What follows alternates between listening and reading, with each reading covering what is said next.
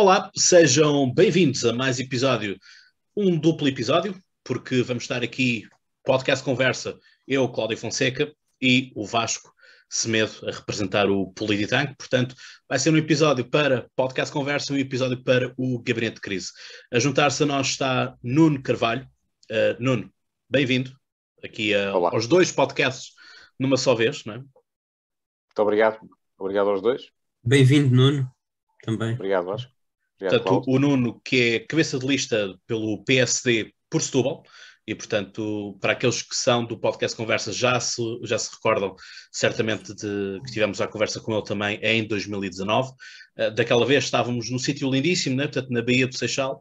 Uh, agora vamos estar aqui com todos os candidatos via Zoom e todos os candidatos terão uma hora de entrevista. Portanto, começamos agora uh, mesmo essa entrevista. Nuno, fazemos aquela que é a pergunta que vai na cabeça de muitos portugueses, sobretudo olhando para aquilo que se passa com o resto da Europa, que é em relação à Covid-19, uh, eh, o que é que o PSD pensa, o que é que está a ser, se já existe uma, uh, uma resposta definitiva, ou se aquilo que está, está-se a pensar alguma coisa em relação à vacinação obrigatória.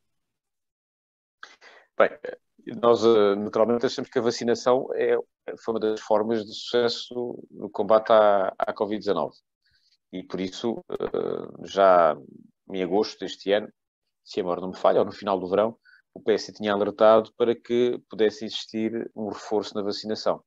Recordo-me que eh, também nesse mesmo verão, o Primeiro-Ministro António Costa anunciava que nós, com a segunda dose, íamos ter a libertação total. Era assim que era anunciado, e, portanto, aqui um certo regresso à normalidade. Eu creio que houve aqui um equívoco da parte do, do, do atual Primeiro-Ministro, porque em primeiro lugar, um Primeiro-Ministro não, não tem o direito de conceder libertação total à sociedade, tal como não tem uh, o direito a, a prender ninguém. Uh, e, portanto, essa expressão é infeliz. Mas também é infeliz a falta de planeamento, porque uma pandemia, e nesta pandemia percebe-se que a vacina ajuda, mas não é o único instrumento, uh, e percebe-se que o planeamento da vacinação está aliado a uma boa comunicação. E eu acho que para o PSD o que é fundamental é que exista uma boa resposta do Serviço Nacional de Saúde, porque há outras doenças que têm que ser rastreadas e não estão a ser. Há meios que estão a ser desviados nos centros, nos centros de saúde para o combate à Covid-19. Exista uma boa e eficaz uh, processo de vacinação com uma adesão, como tem o resto, resto acontecido por parte dos portugueses, de uma forma voluntária e, e, muito, e muito positiva. Em terceiro lugar, uma comunicação clara face às decisões que são tomadas. Eu acho que temos tido até agora é uma má comunicação, uh, um planeamento que muitas vezes é confuso, provavelmente se calhar pela, pela comunicação, não, e não é seguramente pelos profissionais de saúde, tem tido um esforço muito grande, mas um planeamento que parece muito confuso da parte do governo, uh, e evidentemente uh, uma ausência, um silêncio total sobre aquilo que são as necessidades para o Serviço Nacional de Saúde, porque são assustadoras as palavras que, que, nós ouvimos da parte de alguns profissionais de saúde, como por exemplo o facto de haver pessoas que hoje em dia podem ter doenças gravíssimas como cancro e não sabem que, que, que, que têm porque por simplesmente não, tem, não, não há consultas em número suficiente, não há rastreamento, não há médicos de família. E isto é uma bomba relógio que pode rebentar muito mais tarde. E, portanto, há aqui um conjunto de situações que estão amarradas. Se isto tudo ainda juntarmos o facto de uh, a normalidade na saúde hoje em dia ser também aquilo que permite a normalidade na economia e nós temos um caminho muito grande para a nossa recuperação económica, eu creio que era, é fundamental que nós possamos ter outra mensagem no que respeita à questão da vacinação e do combate à, à, pandemia e uma resposta bastante diferente daquela que temos tido até agora. Hum. Mas vacinação obrigatória ou não obrigatória? Vacinação não necessita de ser obrigatória. O exemplo está aqui, em Portugal. Não é obrigatória, as pessoas aderem nem daquilo que é a sua. Portanto, o PSD não irá inverter essa lógica, por exemplo. Já, de uma forma bastante clara, estou a dizer aquilo que, uh, aliás, para além de estar a dizer que não é, não é obrigatório, e o PS não tem que a tornar obrigatório, não há nada uh, sequer no comportamento dos próprios portugueses uh, ou, ou na, naquilo que é o planeamento do combate à pandemia que leva a que a vacinação tenha que ser obrigatória. É, é preciso perceber algo fundamental. Nós não temos um problema de saúde só na Covid-19, nós temos um problema de saúde também com várias outras doenças é esse o ponto que o PS tem insistido, que não estão a ser tratadas. Portanto, se nós continuamos a concentrar todos os meios uh, na Covid-19, do ponto de vista do foco mediático das decisões, eu diria que estamos a cair no mesmo erro que o, que, que o PS, que é, uh, em várias ocasiões, e se calhar mais, uh, mais ocasiões do que menos, parece estar a fazer uma gestão da pandemia com uma intenção eleitoralista. Uh, eu sei que isto pode parecer muito grave, pode chocar muito, mas é claramente esse sentimento que se tem. Portanto, haver um tipo de discussão sobre aquilo que é a obrigatoriedade da vacinação, é, seria, eu diria que seria a mesma coisa que andámos aqui a discutir outros temas que vêm aí, aí, lançados sobre, sobre, o, o, sobre os programas eleitorais e que, na prática, o PSD não os dedica como prioridade. A prioridade é a saúde dos portugueses. E isso, em nenhuma medida, tem que ser obrigatório para um português. Tem é que ser tem é que se criar condições para que uh, a saúde possa funcionar na maior das normalidades, para que todo o resto também funcione na maior das normalidades. E isso nunca passa por obrigar ninguém.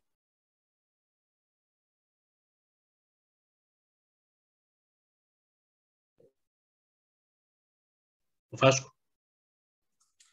Uh, numa altura em que se fala bastante da forma como nós podemos uh, aproximar o, a democracia uh, aos eleitos e às pessoas, aquilo que nós queríamos saber é o que é que defende o PSD concretamente relativamente à reforma do sistema eleitoral. Um, se defende, por exemplo, a questão dos círculos uninominais com o Círculo de Compensação Nacional, Uh, se tem uma alternativa para além dessa, o que é que o PSD na prática defende? O PSD tinha uh, lançado já, eh, quer uma discussão interna, quer já uh, quase preparado para entrar, na, para entrar no processo legislativo uma reforma da Constituição, que passava por uma diminuição do número de deputados, mas, consequentemente, seguidamente também passava por uma atenção aos distritos onde existe menor densidade populacional e haver uma compensação equilíbrio em função daquilo que são os distritos mais populosos e os distritos menos populosos. Esses eram os dois principais focos no que diz respeito àquilo que é a representatividade. Sendo evidente que uh, há aqui outras matérias que são fundamentais para poder encurtar o grande distanciamento que existe entre os, o, a classe política um, que representa os cidadãos e os próprios cidadãos, uh, e esses, esses instrumentos não passam só pela lei eleitoral, passam também por aquilo que é um, a, própria, a própria forma como a democracia chega aos, aos, cidadãos. E, portanto, a democracia também tem que chegar através da regulação, tem que ser mais eficiente. Nós não temos uma regulação eficiente e, e não é vantajoso neste momento que a regulação seja, muitos dos reguladores sejam indicados pelo próprio governo, como se viu pelo Tribunal de Contas, que na altura lançou grande, grande polémica, que é um órgão que fiscaliza o governo e é indicado pelo próprio governo. O PSD propõe uma alteração na nomeação por um órgão, por alguém, por alguém, por uma entidade mais independente, neste caso, se embora não me falhe, o próprio, o próprio Presidente da República. Uh, e isto são medidas que são positivas do ponto de vista daquilo que é a própria consolidação da separação de poderes. Portanto, isto torna a democracia mais apta, mais eficiente, isso é o que permite também aproximar a democracia dos cidadãos. Portanto, não é apenas a questão da, do sistema eleitoral, mas também vários outros prismas que o PSD coloca em, em, em reflexão nesta, nesta proposta que lançou e que naturalmente será consubstanciada na próxima legislatura através da revisão eh, constitucional que o PSD decidiu avançar. E essa mesma vai avançar para, para esta legislatura? Mantém-se tudo igual? Sim, só não avançou na anterior porque eh, poucos, poucos meses depois, nem sei se chegou a fazer um mês, o Sr. Presidente da República decidiu tomar eh, uma decisão de dissolver o Parlamento. Mas menos deputados implica que cada deputado represente mais cidadãos. Menos deputados significa que cada deputado represente mais cidadãos, mas não significa que as regiões que têm menos deputados fiquem uh, menos representadas. Ou seja, uh, há um equilíbrio a ser, a ser uh, realizado e concretizado através das regiões que têm, como Évora, como Porto Alegre, por exemplo, no interior, que têm uma menor densidade populacional e elegem menos deputados. Quer dizer, nós em Porto Alegre temos dois deputados a serem eleitos, em Lisboa temos mais de 40. E, portanto, tem que haver aqui uma, uma forma de poder reduzir esta diferença, porque, do ponto de vista territorial, isto não é positivo minimamente para o, para o país. Acaba por haver um foco muito grande sobre os problemas de Lisboa e acaba por haver um foco muito reduzido e, e tenderá a ser cada vez mais reduzido sobre os problemas de, sobre os problemas uh, de outros sítios que têm menor representação. Uh, se isso implica que o volume de trabalho que é dedicado a uma parte do país eh, seja menor, não, antes pelo contrário, significa que seja maior, porque quer de facto rever a representatividade nas zonas onde há cada vez menos deputados eleitos com o atual sistema. Eu creio que na proposta da revisão constitucional que depois, ou seja, deu a entrada, mas depois com a questão da pandemia não se chegou a, discutir concretamente, isto é, não se avançou mais, porque depois caiu o, governo e, portanto, fomos para eleições. a questão é, aquilo que eu ia perguntar é se a diferença, por exemplo, de reduzir 15, 20 deputados um, efetivamente contribui para termos uma democracia com maior qualidade? Eu diria que a redução de 15 a 20 deputados, e aqui vou expressar a minha opinião pessoal, não do PSD, porque a redução de deputados uh, tem que ser vista em dois prismas. Primeiro, no, no lado do PSD, é de facto uh, analisar a quantidade total de deputados e se eles estão adequados ou não àquilo que é o papel do Parlamento, e portanto o entendimento é que essa redução é possível mantendo exatamente a mesma qualidade ou até melhorando-a. Portanto, é uma questão de melhorar a eficiência, reduzindo também o número de deputados. Mas depois há um outro lado uh, importante neste, neste aumento de eficiência, que está relacionado com o papel fiscalizador do Parlamento. E aqui eu vou transmitir a minha opinião pessoal e não aquela, até porque isto não caberá numa revisão constitucional, mas, caberá, mas cabe dentro daquilo que é a minha visão, a minha opinião, e de resto também é uma preocupação eh, do PSD, que é o facto de existirem os instrumentos adequados para o Parlamento poder fazer esse papel de fiscalização. Eh, isto não se resume apenas uh, àquilo que é o papel dos deputados, aos, aos, debates que existem no Parlamento, que naturalmente tem que haver um nível de sensibilidade muito grande, até à qualidade dos próprios políticos, que tem que uh, procurar fazer que, com que o seu, a sua vivência, a sua experiência uh, e o seu currículo profissional possam prestar mais qualidade à política e, e aos portugueses. Mas também está relacionado depois com todos os outros aspectos, porque um político pode ser ótimo e fantástico, mas hoje em dia, se não conseguir comunicar, uh, na, na prática passa despercebido. E, portanto, tem que haver aqui, de facto, uma, uma capacidade da democracia conseguir fazer-se sentir junto dos cidadãos.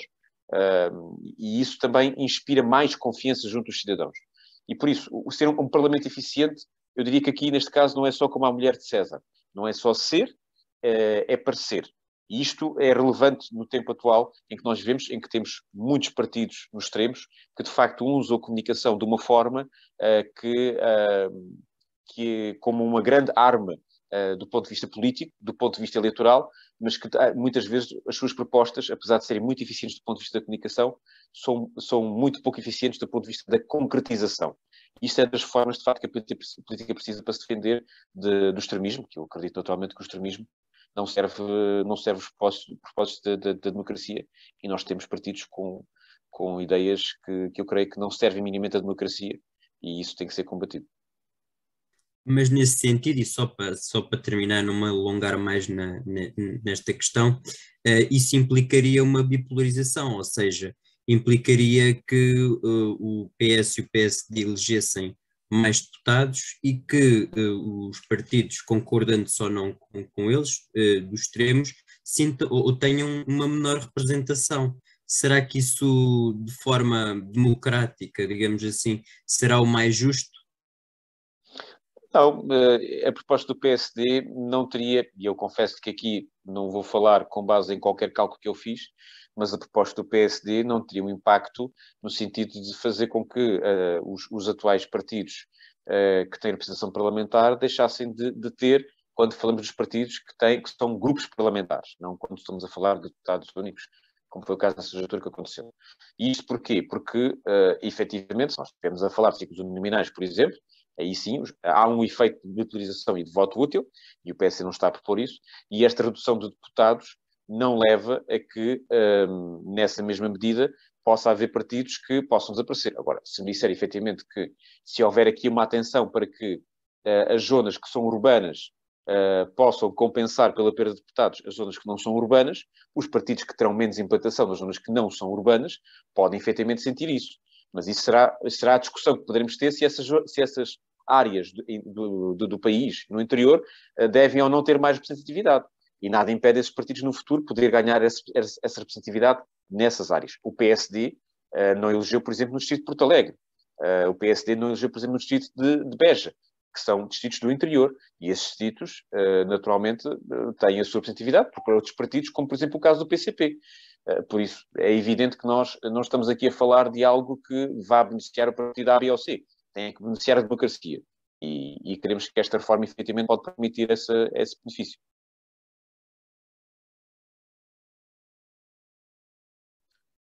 Uh, obrigado, Nuno, pelas, pelas respostas. Bom, nós estamos aquilo, aquilo que nós dizemos sempre, que é eh, os números dizem aquilo que nós quisermos que eles nos digam. É? Nós martelamos os números e os números vão, vão dizendo aquilo que nós queremos, daí que os mesmos números sirvam para António Costa dizer uma coisa e, neste caso, PSD, Rui Rio dizer outra coisa e Coutinho Figueiredo diz outra e Catarina Martins diz outra e por aí vai.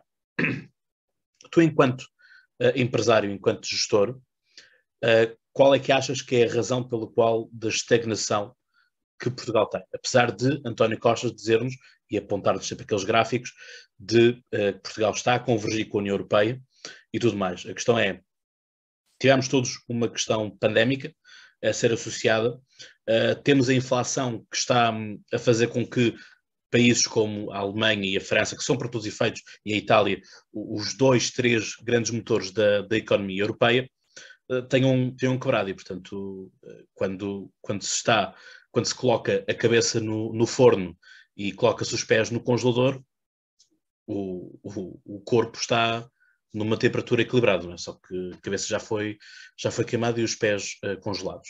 Uh, portanto, o que é que tu vês como esta, esta estagnação uh, que estamos e, portanto, o que, é que, o que é que levou a esta estagnação social e económica? Porque próprio o, é, é assustador, como no ano passado a Fundação Francisco Manuel dos Santos nos mostrou que é possível empobrecer a trabalhar. É? Quando nós ouvimos uma frase muito uh, rebatida pela esquerda, muito usada pela esquerda, que é uh, o trabalho dignifica. Uhum. Bom, eh, em primeiro lugar, acho que é importante ser, ser correto do ponto de vista daquilo que são os problemas estruturais uh, que provocam a estagnação da nossa economia. E ser correto significa o quê? Uma análise maior para perceber, pelo menos num período maior de 20 anos, perceber se esses problemas existem ou não no nosso país e o que é que impede esse crescimento? De facto, nós verificamos que até pelos dados da OCDE, nos últimos 20 anos, o nosso crescimento médio é muito, muito baixo, ou seja, quase não existe, não é? É menos de 1%, se a memória não falha, creio que é 0,6% nos últimos 20 anos, olhamos para, para aquilo que são os próprios mapas do Banco de Portugal e, e os valores da OCDE. Um, e isto deve-se, na minha opinião, essencialmente, na minha opinião, e de resto é condizente com aquilo que é a opinião do PSD, não é só a minha, do ponto de vista de análise, com aquilo que nós chamamos os custos de contexto. Os custos de contexto são custos que, dentro do contexto, impedem que o país possa produzir mais, possa ter maior riqueza e pagar melhores salários. E nós vemos na justiça, vemos uh, nos licenciamentos uh, que são necessários para o investimento, vemos no sistema fiscal três grandes problemas, e não somos os únicos que vemos. O INE fez um inquérito em 2014 e 2017 aos empresários sobre aquilo que são os principais custos que impedem o investimento e que impedem a produtividade, produzir mais e produzir melhor, uh, exatamente com os mesmos custos com os mesmos, mesmos recursos, e os, os, custos de contexto que acabei de apontar foram esses exatamente indicados, que é em 2014, que é em 2017.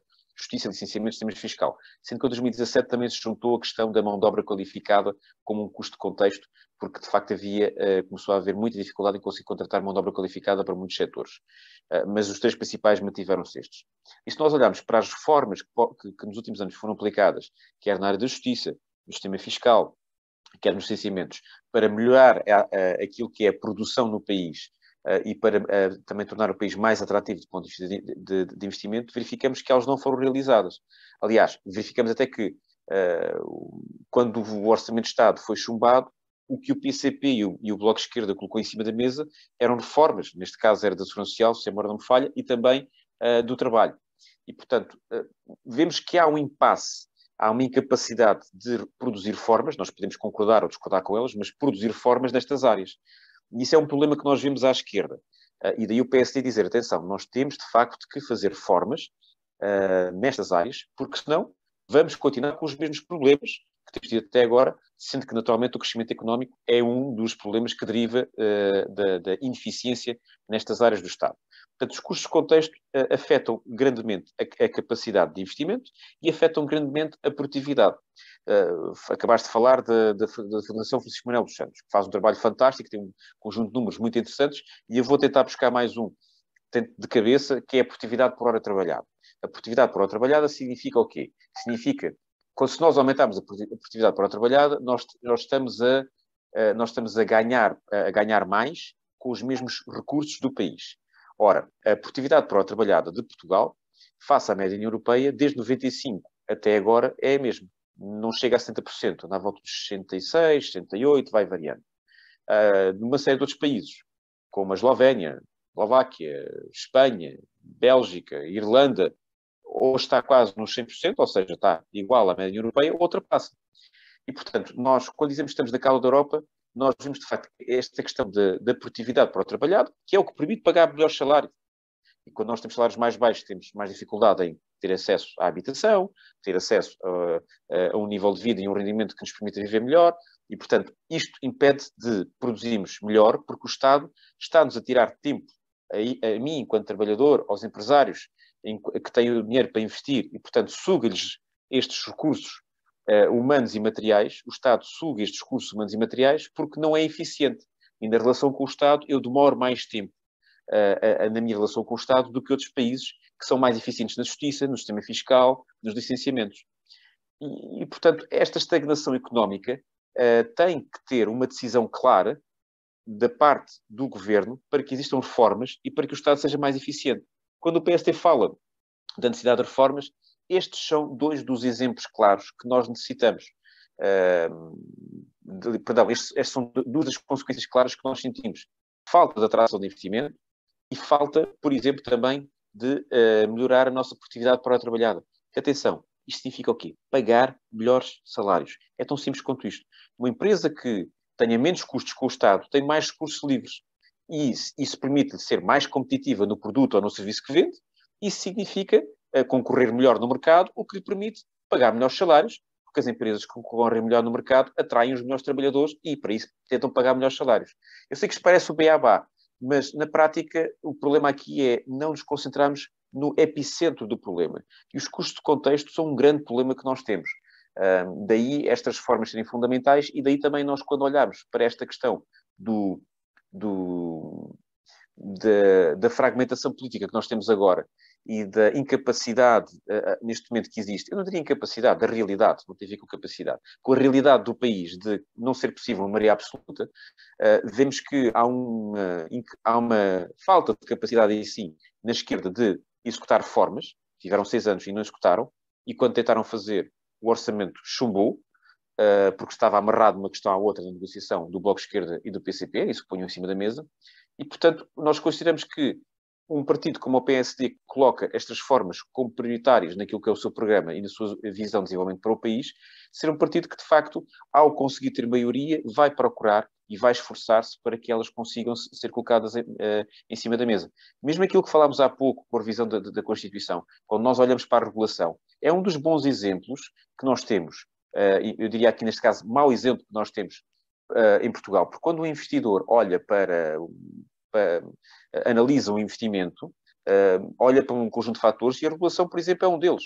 E ele vai olhar para uma região, acha que tem que investir na Europa, e, e, e Portugal está incluído nesse lote de hipóteses, e vai analisar um conjunto de questões, entre as quais os custos de contexto, e, por exemplo, também vai analisar a regulação, que é cada vez um dos fatores mais importantes, porque a regulação traz clareza ao mercado, traz transparência e permite uma empresa que é competitiva concorrer melhor, porque sabe que ninguém vai estar a fazer qualquer tipo de prática que não é correta. E a regulação é um dos fatores também é, é, é, é muito importante. Em Portugal nós muitas vezes temos aqui uma porta giratória uh, na regulação, temos pouca uh, imparcialidade na regulação, porque a própria forma de nomeação já por si não é boa, e, portanto, quando o PSD avança com esta visão para o país, sabe que está a fazê-lo para também fazer com que Portugal consiga, de facto, finalmente começar a acompanhar cada vez mais o comboio europeu nessa, nessa matéria. Mas nós podíamos, enfim, aqui derivar para um conjunto de outras matérias que eu, que eu não, que eu não vos quero estar aqui a amassar, mas é de facto daquelas áreas... Mas isto, mas isto no, com, com o seguinte, vamos, vamos acreditar, vamos fazer aqui uma hipótese,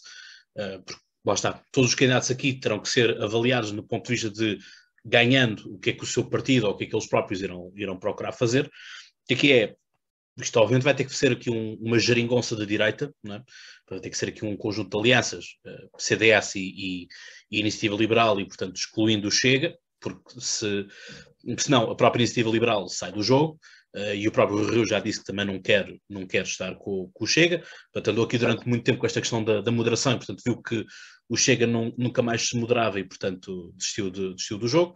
Agora aqui a questão é, temos o Rui Rio que disse num, num, ou que é, é cético àquilo que é eh, a subida do, do, do, salário mínimo nacional, e temos também uma iniciativa liberal que vem com estas ideias também do salário regional, do salário municipal, uh, e também de não, não ser aqui tanto a questão do, do salário mínimo nacional, porque obviamente que o salário mínimo nacional em Lisboa dá uma coisa, e esse mesmo salário mínimo nacional eh, na Covilhã por exemplo, no interior do país ou em Porto Alegre, dá outra coisa, é? Portanto, preços diferentes um, em relação a muita coisa, o custo, custo de médio de vida diferente. Portanto, depois, no meio disto tudo, como é que ficamos a nível da carteira, que é aquilo que as pessoas também votam pela carteira?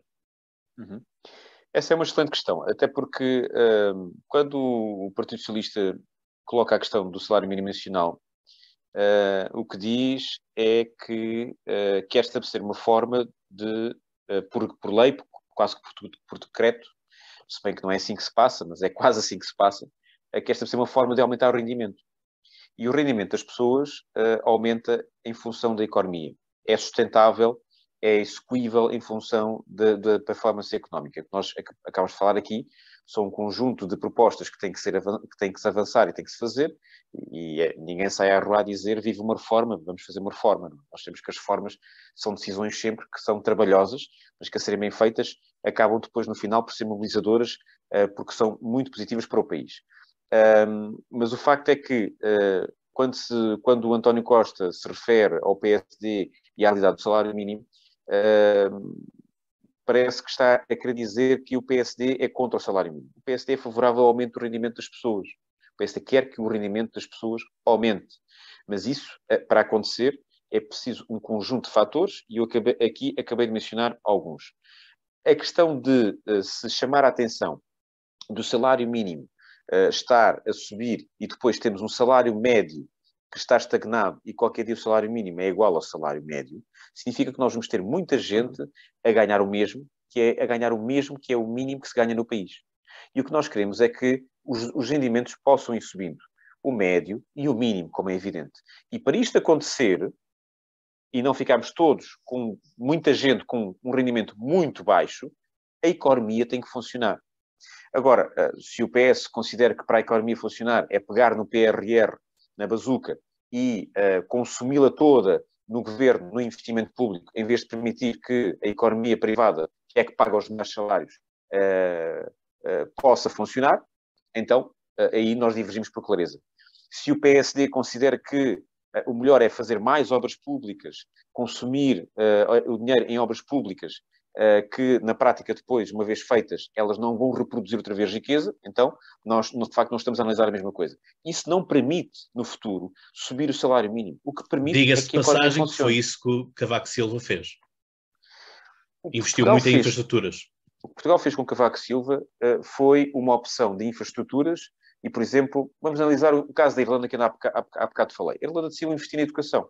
Portugal decidiu investir em infraestruturas. Portanto, se nós, nós, se nós olharmos para o exemplo da, da, Irlanda, a Irlanda decidiu investir na educação, nós, uh, uh, nesse mesmo período, isto há muitos anos atrás, portanto, quando, como dizias, e, e bem, o governo era, era liderado por, por, por Cavaco Silva, uh, nós decidimos investir em infraestruturas. E a questão é, a Irlanda aproveitou a, a, a grande formação em educação, aliou e amarrou isto a uma política fiscal uh, e, e, e, que de facto permitiu ali atrair um conjunto de grandes empresas e depois para o repatriamento de capitais havia ali um mecanismo que permitia uh, repatriar os capitais com um valor ainda mais baixo a nível de taxação sobre os lucros uh, e isto de facto fez com que muitas empresas fixassem lá porque se investissem parte do dinheiro na Irlanda o repatriamento de capitais ficava ainda mais barato e portanto esse investimento foi essencialmente feito uh, através da criação de centros de competência porque de facto já havia uma mão de obra muito qualificada. Portanto, não foi só a questão da, da, da mão de obra qualificada, mas havia de facto aqui um plano. E Portugal também teve um plano muito bom,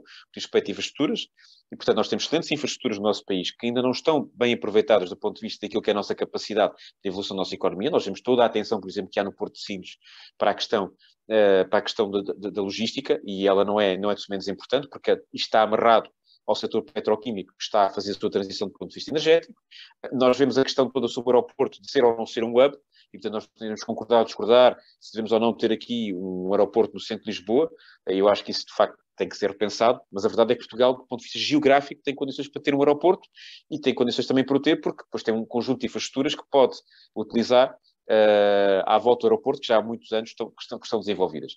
Sendo certo que o próximo desafio a nível de infraestruturas será seguramente a ferrovia, ela é fundamental, mas há um conjunto de outras que foram e, e, concretizadas no tempo, de, no tempo de, do, do PSD. E nós não estamos a aproveitá-las.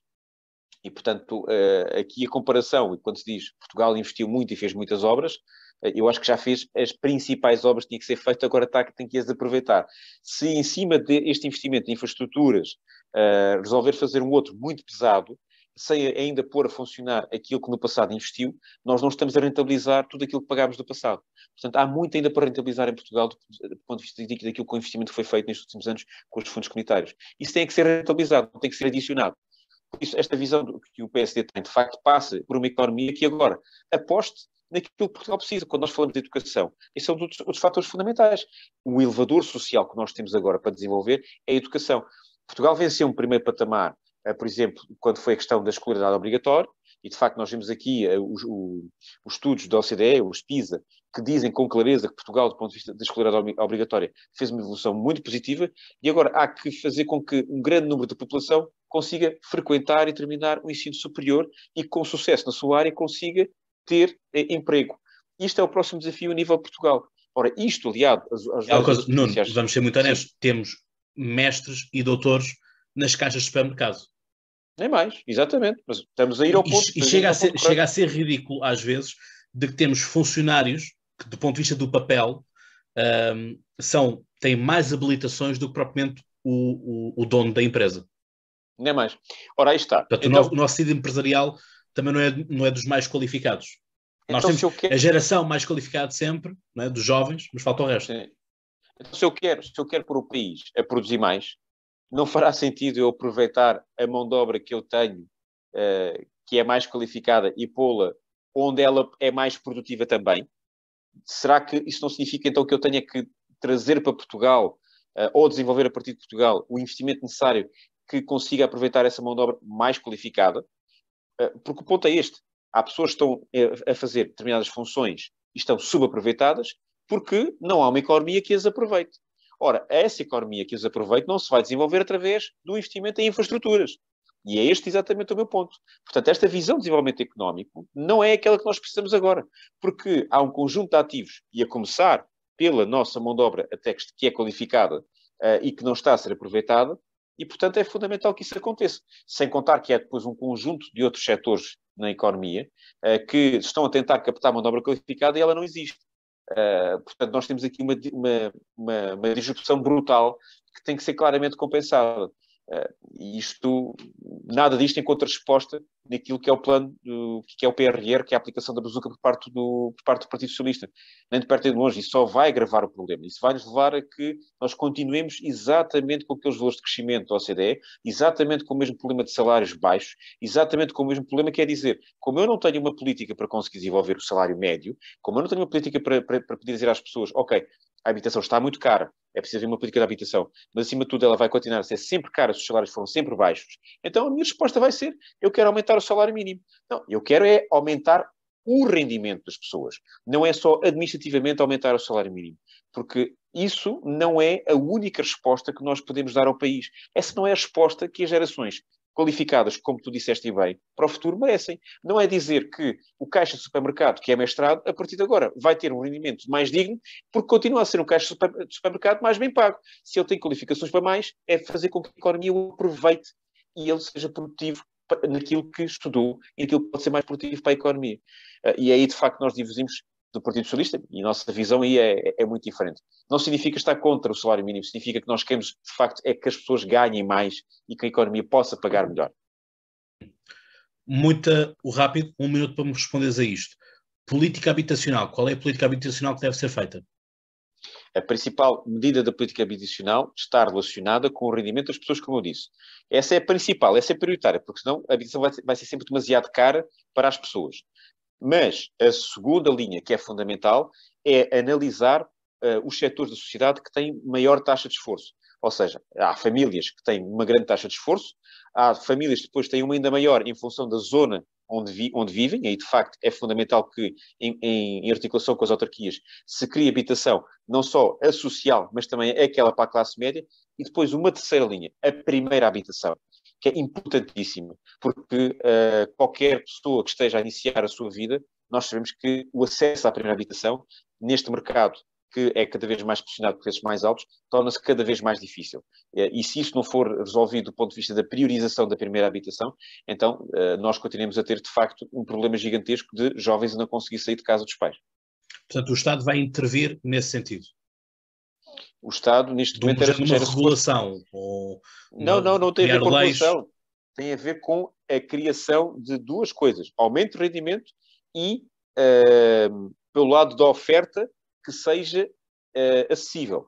Se me disserem que uh, hoje em dia uh, nós temos um nível de rendimento que permite aceder à, à habitação, não temos, porque se é que vemos que, acho que ainda foi há pouco tempo, o estudo católico indicava para valores mais de 20%, eu não sei se chegava a 30%, eu creio que sim, em que o cabaz da habitação consumia 30% do rendimento das pessoas em média. Isto é em média, não é? Mas significa o quê? Significa que, por exemplo, um enfermeiro, estamos a falar de um enfermeiro, estamos a falar do setor da saúde, vai ao Hospital Litoral Lentejano, que é no nosso distrito, no meu distrito, no distrito de Setúbal, é contratado pelo Hospital Litoral Lentejano e, e ganha cerca de mil, mil e tal euros. Ora, ele não, é, ele não é formado naquela área, ele vai naquela, naquela zona geográfica, ele vai para aquela zona geográfica e metade do seu ordenado, do enfermeiro, que é fundamental para o país e para aquela região, é consumido na habitação.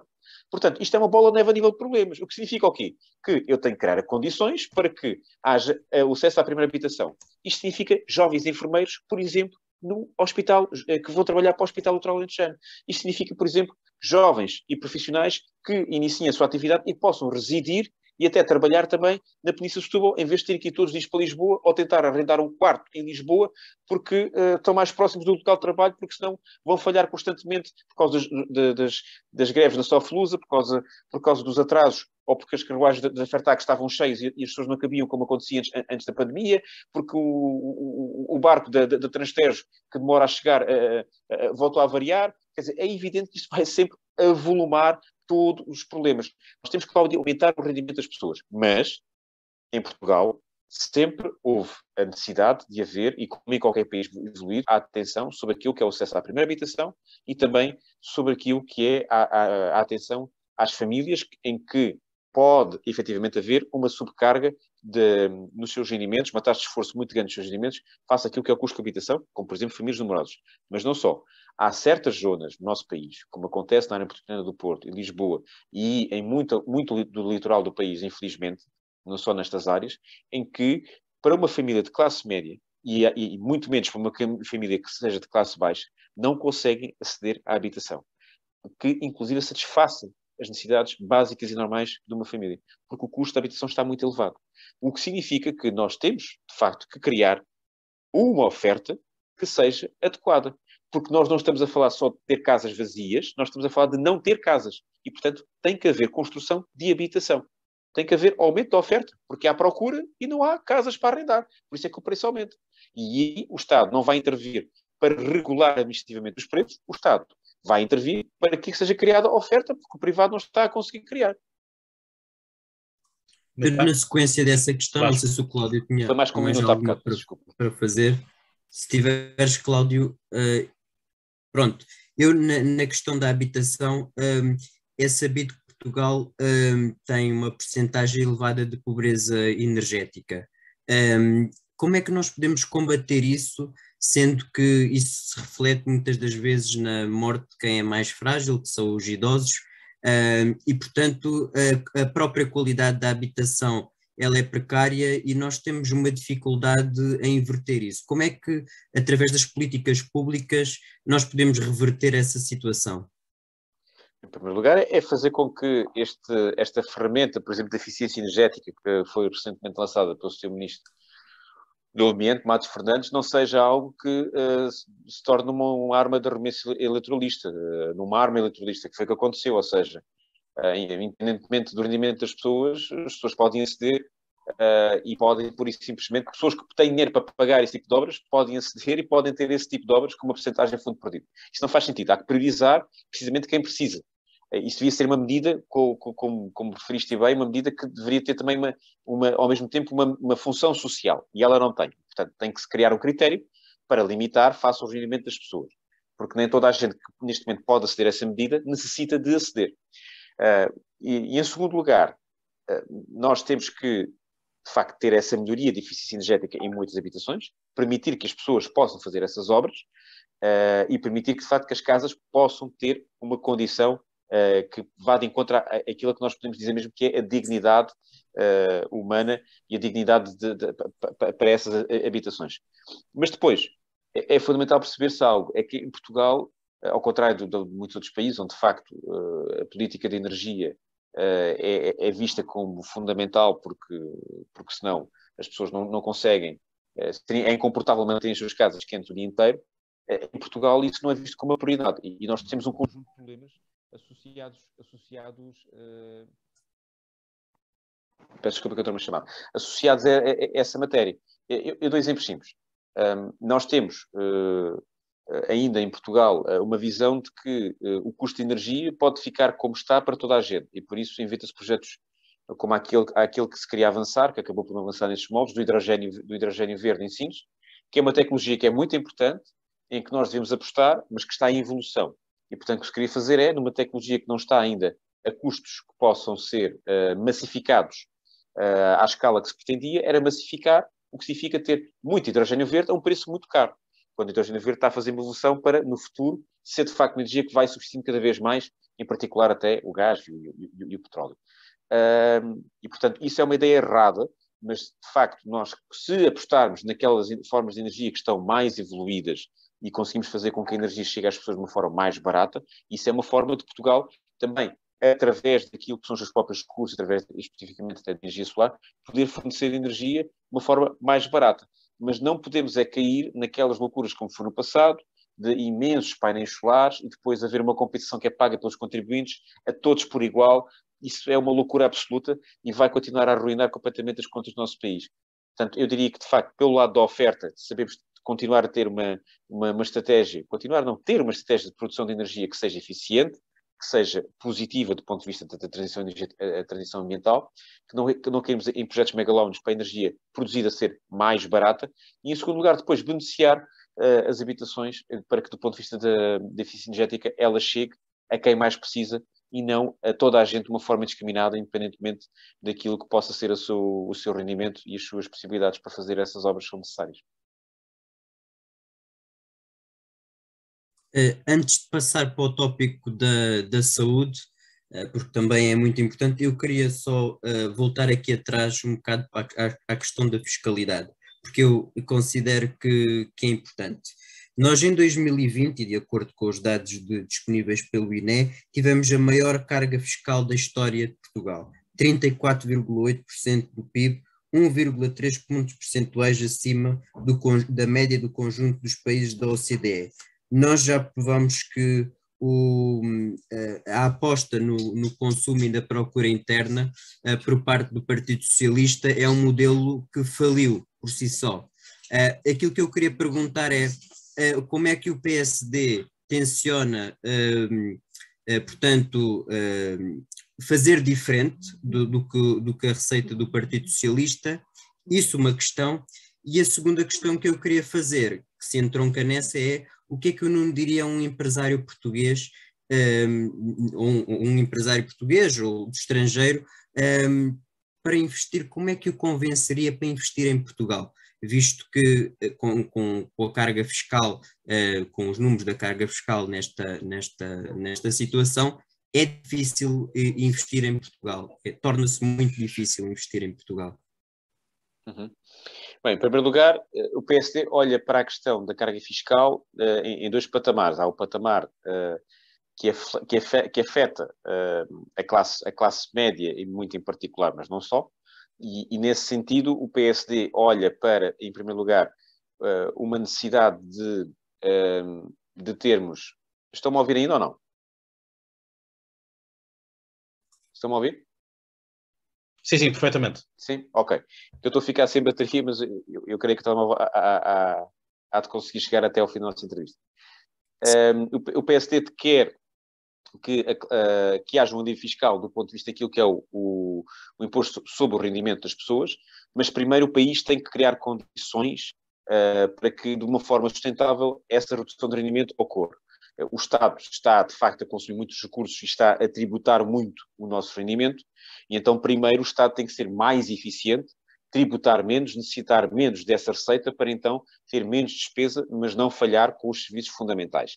Portanto, nesse plano, o PSD espera conseguir implementar essas formas a dois anos, como, como já se falou aqui, aliás, ter um efeito, pelo menos, nos primeiros dois anos, e depois sim iniciar uma redução da carga fiscal uh, que seja permanente, ou seja, que não seja oscilante como nós temos, não é? Uh, perto das eleições, às vezes, dá-se uh, um benefício fiscal, depois descobre-se que tem que se voltar a, a, carregar nos impostos, e de facto nós temos tido uma oscilação muito grande a nível dos impostos e que o PSD quer tentar resolver isso de uma forma permanente. Na segunda questão, que está relacionada com, com, com, com os empresários, eu diria que é, era fundamental que ele percebesse que o, país está prestes a ter uma mudança do rumo. Porque eu creio que o que se torna evidente, uh, isto não está relacionado apenas com, uh, com o Partido Socialista ou o Partido Social Democrata, está relacionado com uma clara visão do modelo que falhou, que foi termos orçamentos que começavam a ser discutidos do centro para a esquerda, o que ignorava claramente uh, aquilo que eram as medidas necessárias para os empresários, incluindo o peso da carga, carga, fiscal, e nós já vimos claramente que orçamentos que começam a ser negociados do centro para a esquerda faz com que depois a negociação à esquerda seja concentrada nas exigências do PCP e do Bloco Esquerda, que esquece uma parte do país, e essa parte do país também tem os empresários esse modelo esgotou-se, porque o PCP não vai voltar a querer viabilizar orçamentos do, do, do, do Partido Socialista e, portanto, não há neste momento uma viabilização uh, no modelo de, de, de, política que o António Costa quer ou defende. Por isso é que ele próprio fala de uma maioria absoluta, absoluta, sabendo que não é possível, mas também ele fala claramente da maioria absoluta porque ele sabe que não consegue ter maioria à esquerda, porque essas políticas neste momento não têm compatibilidade à esquerda. O que significa que para o empresário ele sabe perfeitamente que o discurso encaixa naquilo que o PSD diz tem que haver a possibilidade de fazer reformas, devemos mexer nos custos de contexto e isto passa também pela, por uma reforma fiscal. É evidente que a fiscalidade é muito importante, é evidente que a eficiência fiscal é muito importante, uh, mas eu, não vamos ter que avançar no tempo. Eu vou já terminar. Eu chamo a atenção que aquilo que falámos com os custos de contexto são extremamente relevantes, porque os empresários não têm receio de pagar impostos. Eles têm a receia é quando não conseguem produzir riqueza, ou seja, quando não têm lucros. Uh, os impostos são o segundo problema. O primeiro problema é se não tem lucros. E os custos de contexto cortam muitas vezes a possibilidade de ter lucros. Obrigado, Nuno. Uh, estamos com. Isto começa, começa a apertar uh, no, no tempo. Uh, SNS. Portanto, estamos com uma crise, não estamos com uma crise. O que é que falta? Falta investimento. Portanto, é, temos o problema, portanto, deitamos dinheiro para, para cima do, do problema. É coisa de se resolver porque conseguimos chegar a Marte. Ou se, se tem que haver aqui uma maior elasticidade ideológica por parte do Estado? tem que haver uma tem que haver a, a, percepção de que nós temos um grande déficit, um grande passivo naquilo que é a oferta do Serviço Nacional de Saúde por causa da pandemia. Já tínhamos antes, é evidente, já ouvimos só fazer Só fazer aqui um, um, um parênteses, Nuno, que é tivemos, tivemos uh, reportagens enormes no tempo do Passo Escolho de enfermeiros portugueses irem para, para, para, Londres, portanto, foi quando foi aquela grande vaga de enfermeiros para, para o Reino Unido. Uh, tivemos, inclusive, a Ana Drago, uh, no programa da RTP3, com o Rui Tavares, também a dizer que a culpa de termos aquela variante inglesa da Covid-19 era por causa do Passos, portanto, até o Passos tinha culpa disto, uh, de termos tido muitos imigrantes a irem para o Reino Unido e que agora, durante as, férias, durante as férias, tinha sido o verão, tinham-na trazido para cá. Portanto, continuamos a ter um, uma drenagem de cérebros irem para os outros países? Bem, eu acho que nem vale a pena comentar uh, argumentos que não têm qualquer tipo de base factual e eu, eu, vou tentar ir aqui àquilo que é a percepção que todos nós sentimos, porque todos nós uh, precisamos de tratamento e todos nós utilizamos uh, os serviços de saúde, quer públicos, quer privados, em Portugal. E eu sou utilizador de ambos, quer privado, quer público. E, portanto, pelo menos na minha qualidade de utente, sei, sei e conheço essa realidade, mas acima de tudo, eu sei que também todos os outros compreendem algo, que é o facto de, quando nós já estamos numa situação de aperto, eh, ainda em 2019, antes da pandemia, eh, já havia efetivamente a necessidade de recorrer a toda a capacidade eh, que nós temos instalada no nível da oferta de saúde, o que significa que eu preciso é resolver o problema da saúde das pessoas, quer seja, quer seja através do público, quer seja através do privado. E, e nós sabemos que o privado até consegue ter uma oferta a nível de, de, de, de serviços de saúde que muitas vezes custa menos do que o público. Agora, não significa que nós devemos desmerecer o investimento no, no Serviço Nacional Público, uh, no Serviço Nacional de Saúde, portanto, no, na oferta de saúde pública. Isto significa que nós, enquanto não conseguimos ter essa oferta no público, devemos utilizar o privado porque a doença das pessoas não tem ideologia.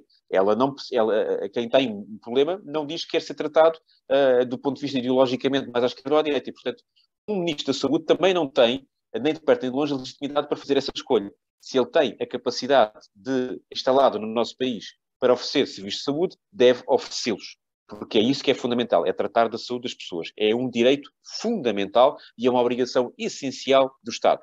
E, portanto, o PSD quando, por exemplo, fala da questão dos médicos assistentes para compensar os médicos de família, que são fundamentais para uh, o rastreamento de doenças, como ainda no início da nossa conversa falámos, quer precisamente olhar para o problema que temos, estancá-lo e depois fazer o investimento necessário para que o Serviço Nacional de Saúde esteja apetrechado do ponto de vista de meios materiais e humanos que acompanhem as necessidades.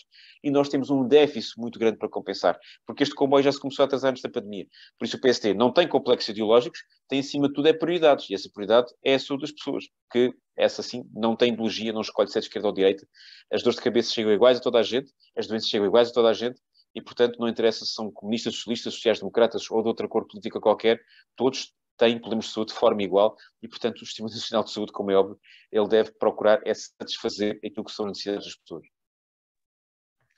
Fazer aqui a minha última pergunta, depois deixo a última pergunta do, do, do episódio com o Vasco, que é a questão da União Europeia. Qual deve ser a ligação de Portugal com a União Europeia? Qual deve ser a colaboração com uh, a União Europeia, nós que saímos da nossa presidência agora, agora entra a presidência francesa, que vai servir sobretudo em três meses para a campanha eleitoral de Emmanuel Macron. Uh, esta é a leitura que está a ser feita uh, de, de, forma geral. Qual é que é esta questão? Sobretudo porque ficámos ainda mais agarrados com esta questão da bazuca. Portanto, uh, acho que durante a pandemia se provou o quão importante é necessário estarmos unidos, o quanto é necessário esta União Europeia e, portanto, o que fazer e que contributo é que Portugal deve dar e que voz é que Portugal deve dar e já agora o que é que Paulo Rangel pode fazer então no Parlamento Europeu? Bom, em primeiro lugar, Paulo Rangel deve continuar uh, a traçar o mesmo rumo que tem traçado, que é defender os interesses de Portugal, porque também é o seu papel, uh, e esses interesses de Portugal também são definidos através de um projeto de coesão da União Europeia, como de resto ele e todos os outros eurodeputados uh, eleitos pelo Partido Social têm feito e têm cumprido com essa missão, porque acreditamos no projeto europeu. E Portugal, nesse aspecto, a francesa deve procurar aproveitar uh, de uma presidência uh, francesa de um país que tem os mesmos objetivos, ou, aliás, muitos dos objetivos uh, semelhantes geopolíticos que Portugal tem. A França olha para a parceria com a União Europeia, a África, da mesma forma e com o mesmo nível de importância que Portugal olha. Portanto, Portugal deve procurar que a questão do Brexit e da saída da, do, do Reino Unido de, de, de, do projeto europeu possa ser uma oportunidade para Portugal encontrar um novo aliado para os seus objetivos geopolíticos e Portugal tem, muita prioridade do ponto, do ponto, de vista das relações diplomáticas e económicas e culturais com a África, tal como a França também tem, e portanto deve aprofundar essa prioridade do ponto de vista político. Uh, em segundo lugar, há o lado económico, onde a Europa tem um papel fundamental. E fundamental porquê? Porque uh, as taxas de juro que nós temos uh, de acesso ao financiamento são baixas porque nós temos uma política do Banco Central Europeu que permite isso. Uh, a principal tarefa do Banco Central Europeu é nem sequer emprestar dinheiro, ao contrário do que as pessoas possam pensar, é, foi inicialmente criada e sua primeira tarefa é precisamente procurar controlar a inflação. E, portanto, é, é, nós temos que perceber que nós agora temos taxas de juros baixas, mas para talvez no futuro controlar a inflação, ou seja, fazer com que o custo do nosso nível de vida não seja superado pelo nosso rendimento, se calhar pode no futuro ter que existir uma política de aumento do custo do dinheiro, das taxas de juros. Isso vai ter impacto na nossa economia mas acima de tudo isso permite, permitirá com certeza dar estabilidade à economia e ao, e, ao, e ao lado e à dimensão financeira que Portugal tem, que neste momento ainda tem uma grande debilidade, porque temos uma dívida muito grande. E, portanto, para continuarmos a ter um caminho que permita ter estes instrumentos de estabilidade, a União Europeia é fundamental. E, e diga-se passagem que estes instrumentos de estabilidade foram aquilo que impediram uh, que Portugal tivesse uma condição semelhante àquela que tivemos que passar com, com, com, o governo, com o governo da Troika, porque se já tivéssemos instrumentos que temos agora que entretanto o, o, Partido Socialista herdou muito antes da pandemia, uh, nada teria sido necessário do ponto de vista da, da, da, Troika, porque Portugal teria tido instrumentos que poderiam estabilizar a sua economia e a sua dívida. Uh, sendo evidente que isso sem a Europeia não existe. e, portanto, as próprias ideias do Bloco de Esquerda, do PCP e, e de alguma juventude socialista que, que pensa exatamente como o Bloco de Esquerda, como o PCP, que acham que não se pode pagar aos banqueiros, que as pernas dos alemães vão tremer ou coisa que o valha, eh, eu acho que eles não percebem minimamente é o mundo funciona. O mundo, neste momento, é uma União Europeia que eh, é ameaçada do ponto de vista económico e geopolítico pela China, pela Rússia, que os Estados Unidos concorrem com a União Europeia ao mesmo tempo que é parceiro para a democracia, para as cimeiras democracias, mas concorrem do ponto de vista económico com a União Europeia, que a Turquia tenta entrar em, em África com toda a força e que tem a Turkish, a Turkish Airlines a Turkish Airlines com 60 rotas para 39 países e quer superar uh, a sua presença em África face à União Europeia, portanto a Turquia já disse que quer entrar para a União Europeia, uh, que uh, ainda há pouco tempo, os últimos três países visitados por Erdogan, um deles foi Angola e o próximo... E, e portanto, quando a Turquia estabelece esta diplomacia, inclusive a próxima embaixada que vai abrir em África será na Guiné-Bissau, é evidente que nós temos, nós temos de perceber que esta inclusão da União Europeia em um projeto europeu é um projeto que defende os interesses de Portugal. E que há, efetivamente, um mundo que está a funcionar de forma diferente, que tem a China, que tem a Rússia, que tem, que tem um conjunto de países que concorrem connosco com ideias do ponto de vista da democracia, eh, que são diferentes. Aliás, nós defendemos uma democracia, estes países não. Eh, e também, do ponto de vista económico, eles são países que querem que uh, haja relações privilegiadas do ponto de vista económico com eles e não connosco. E, portanto, que as nossas empresas exportem menos e que haja menores condições do ponto de vista económico para países como Portugal e que haja menor capacidade para ter uh, empresas que paguem bons salários em Portugal. Portanto, esta visão de que a União Europeia é uma coisa má é uma visão absolutamente uh, retrógrada uh, e ou que a União Europeia tem que, tem que mudar e, e passar a ser qualquer coisa mais próximo daquilo que é a visão do Bloco Esquerda. eu acho que essa é uma ideia, a ideia o Bloco Esquerda critica um conjunto de instrumentos que a União Europeia coloca à disposição de Portugal, do ponto de vista financeiro, como se fossem coisas más, quando na prática não tem alternativa e como na prática também não tem alternativa para o projeto europeu como ele existe. Uh, e atacá-lo da, da, forma como, como atacam, não atacam o, defendendo o fim do projeto europeu, mas atacam defendendo um projeto europeu diferente, quando na prática deviam estar era preocupados é como é que o projeto europeu consegue vencer este tipo de desafios. E, e, as respostas destes partidos de esquerda e de muitos jovens socialistas é muito próximo de zero. Uh, e eu diria que eles, enfim, é possível ter um, um país como Portugal a existir com a visão que o PCP, o Bloco Esquerda e, e muitos, muitos do, do, PS defendem, claro que é, mas esse é o país que uh, amanhã não vai conseguir trazer para cá uma, uma, uma auto-Europa, como foi há 20 anos, uh, e criar um cluster no setor automóvel ou um cluster no setor qualquer.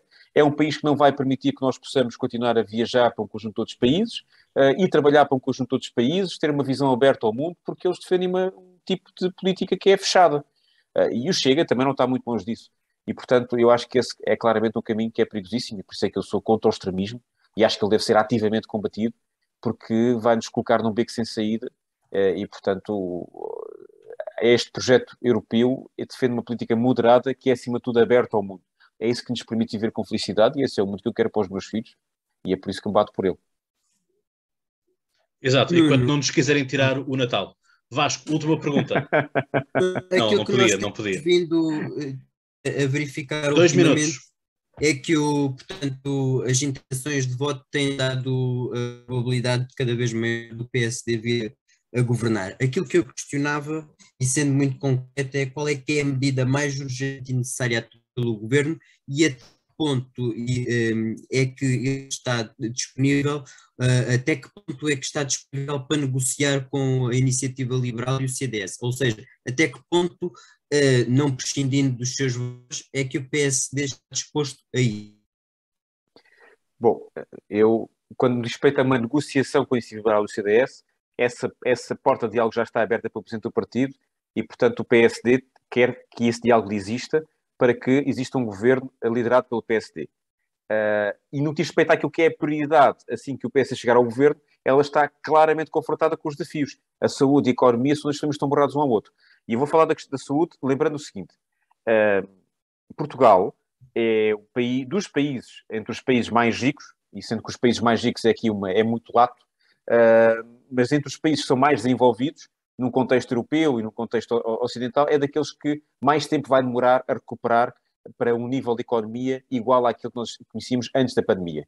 E isto porquê? Porque a saúde, como está neste momento, afeta a normalidade. E, portanto, quando nós não temos normalidade, a economia recente. E por isso, quando o PS, quando o PS por exemplo, diz nós estamos com crescimentos económicos fantásticos. Não, o que nós temos é o país a regressar à normalidade e, portanto, isto é recuperação económica face àquilo que é a recuperação da nossa normalidade. E por isso o PSD quer tratar da saúde para que exista normalidade no país, para que a economia recupere. E depois sim lançar aquelas prioridades que, que vos falei. Mas saúde e economia estão uh, neste momento claramente amarradas e nós não podemos andar a perder tempo a dizer que nós estamos a recuperar e estamos com grandes índices de crescimento económico. Isso é a mesma coisa que um clube de futebol que está no 18º lugar dizer que subiu 10 posições. Mas isso não significa ganhar o campeonato. O PSD quer que o país ganhe o campeonato no desenvolvimento económico. É uma Só política e uma visão diferente. Só para fechar mesmo, e em relação a prioridades, por exemplo, sabemos que o programa da Iniciativa Liberal tem um, um projeto de crescimento económico para o país mais ambicioso do que o PSD, ou as metas de crescimento mais rápido do que o PSD. Um, nesse sentido, uh, o que é que o PSD está disposto a ir até onde uh, neste tipo de negociações uh, haverá algum equilíbrio, porque o crescimento económico é uma das prioridades também neste momento do país, em crise e com a situação pandémica que temos vindo a verificar. Claro. Eu acho que qualquer negociação a acontecer tem que primeiro permitir que o, haja o resultado eleitoral. E o que nós queremos é que haja resultado eleitoral que o PSD ganhe. E o PSD depois aí entrará em, em diálogo com os partidos que possam ajudar a consolidar essa maioria. E, portanto, eu não posso antecipar esse diálogo. Confesso que tenho dúvidas no que respeito a algumas das medidas que o Iniciativa Liberal propõe face ao seu, à sua perspectiva de crescimento económico, como, por exemplo, a nível da fiscalidade e haver quase uma flat tax. Uh, e eu sou muito apologista de procurar simplificar do ponto de vista da taxação uh, e, e, e, a aplicação dos impostos, mas não estou a ver como é que uh, isso pode isso pode entrar dentro do cenário macroeconómico que a própria iniciativa liberal uh, defende. Eu percebo que analisa uns, alguns países onde foi colocada uma flat tax, mas Portugal tem condições económicas muito diferentes do ponto de vista de partida que esses países tinham. E por isso, uh, eu diria que o primeiro ponto seria tentar perceber porque é que a iniciativa liberal faz uma análise em que nós não podemos fazer cherry picking, nós não podemos escolher aquilo que queremos de cada país e depois aplicar a Portugal. A receita não vai funcionar de forma igual. Portanto, eu acho Ou que seja, primeiro... aquilo que eu percebi, não exclui essa hipótese, mas para já não. É... Não entendo como é que nós podíamos atingir estes crescimentos económicos com essa medida, e esta é apenas um dos exemplos desta medida de iniciativa liberal. Mas quer o PSD, quer a iniciativa liberal, por exemplo, querem uma simplificação do ponto de vista fiscal. Eu sim, acho é que a do PSD é muito mais realista. Uh, mas é bom que haja partidos como a iniciativa liberal que tentem puxar, esticar a corda. Uh, isso, isso é, é bom mas é preciso perceber é que, uh, acima de tudo, é o PSD que pode fazer com que exista um governo que, que seja moderado e que possa permitir crescimento económico. Portanto, o meu apelo é que haja um voto no PSD, com todo respeito pelos outros partidos, que eu acho que esse voto neste momento é que pode fazer a mesma diferença. Ok, Muito Nuno, bem. obrigado por, pelas questões. Passar ao Cláudio para terminarmos. Obrigado, Nuno. Portanto, não sei, essa tua última frase pareceu assim um bocadinho de daquela frase de um voto no livro não nos livra de um, de um, de um governo da direita. Uh, pareceu algo assim de género, uma adaptação tua. Nuno, não era bem isso, mas. é, é, equiparável, equiparável. Uma está num ponto, outra está na outra. Bem, uh, Nuno, obrigado uma vez mais por teres voltado aqui ao podcast Conversa. Portanto, uh, esperemos que ao longo da legislatura uh, possas marcar aqui mais presença nesse sentido. Com o PSD no governo, ou não. Isso depois é uma decisão que os portugueses, no seu geral, vão ter que tomar no dia 30 e depois, obviamente, os líderes partidários vão ter que sentar à mesa das negociações e, portanto, dar um lado, tirar no outro. É assim que funciona a negociação, é ceder num lado e do outro. Quero agradecer, obviamente, também aqui a presença do Vasco Semedo, que esteve em representação do Polititank e, portanto, aqueles que nos seguem no Polititank já sabem, é uma questão de irem vendo uh, os cromos que vão saindo. O cromo do Rui, do Rui Rio está quase, quase a sair, portanto, estamos a andar da, da esquerda para a direita e, portanto, saltando ali um bocadinho uh, para não, não nos acusarem como, como quiseram fazer na nossa cimeira. E, portanto, é isto. Quero agradecer imenso a todos. Para aqueles que são do Politank, já sabem, até lá tenham boas, pensem muito e boas crises. E para aqueles que são do podcast Conversa, obviamente, até lá tenham boas conversas. E já agora, dia 30 de janeiro, vota. Um abraço.